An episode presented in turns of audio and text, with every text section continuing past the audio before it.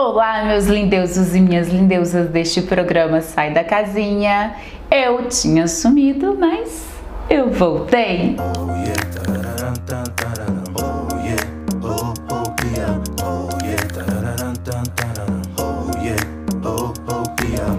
E voltei com questionamento. Sabe, eu tava conversando com as pessoas, porque as minhas pautas, elas nascem da conversa com as pessoas. E a gente estava falando sobre exclusividade.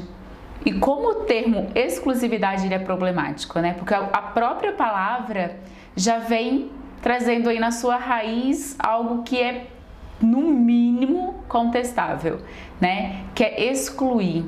Aquilo que é exclusivo, para ser exclusivo, precisa excluir algo, né? Então, por exemplo, eu tenho aqui o conceito de exclusividade. Exclusivo é aquele que exclui ou que dispõe da capacidade e da força para excluir. O termo também é usado em uma referência àquilo que é único e que, portanto, exclui qualquer outro dentro do seu gênero. Então a gente está aqui, excluindo tudo, né? Ainda mais neste momento em que ser único, ser exclusivo, ser seguido por muita gente, ser visto por muita gente é tão importante para o nosso pequeno ego, não é mesmo? A gente precisa estar tá ali, ó abrilhantando aquele ego, lustrando ele e para se tornar o quê? Querido, se tornar exclusivo, porque nós somos pessoas carentes, nós somos seres humanos que precisa muito da atenção.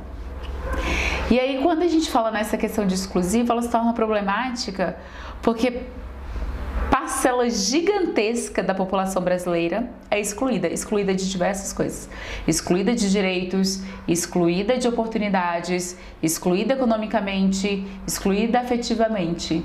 E quando a gente tem uma população exclusiva, o que excluída, o que nos faz querer ser exclusivos? É para se pensar, né? Toda essa conversa de exclusividade, ela começou por causa de algumas festas que são bem exclusivas em Brasília. E por ser exclusivo, né, tem uma população bem direcionada para ir a essas festas, ela se torna muito cara.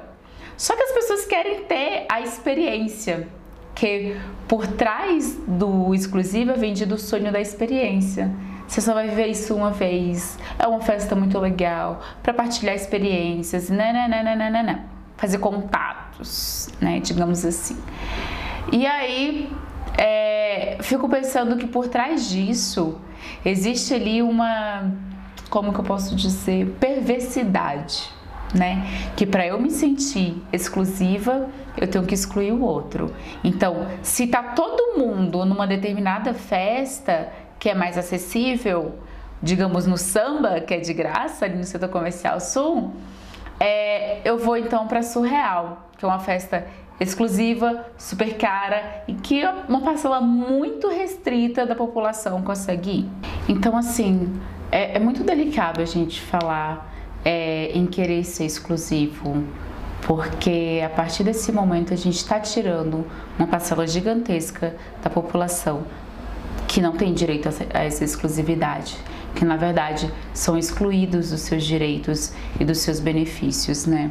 É, eu tenho uma, sempre uma crítica muito grande ao Natal. Eu não gosto do Natal. É uma época do ano que me faz muito mal. Porque apesar da gente ter essa ideia de que é, todo mundo confraterniza, é uma festa que é exclusiva. Nem todo mundo, na verdade, muitas famílias brasileiras, elas não conseguem ter o Natal, elas não sabem o que é uma ceia, elas não sabem o que é um peru, elas não sabem o que é presente.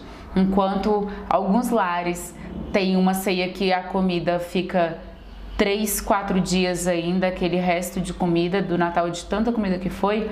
Outros lares tem absolutamente nada para comer, não tem presente. E esse imaginário do Papai Noel, esse bom velhinho que vai trazer, vai salvar a vida, ele não chega para essas pessoas, ele não chega para essas crianças. E é vendido que isso é de verdade, só que na verdade isso é exclusivo. Páscoa é exclusiva, todas essas datas comemorativas, elas são exclusivas de uma pequena parcela da população, que parece que é muita, mas não é.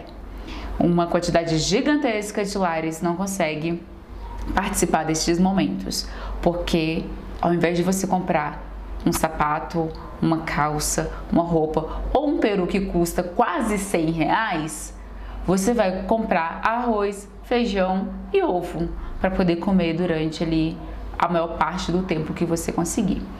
Então vamos repensar os nossos conceitos de exclusividade para não sermos pessoas excludentes. É isto.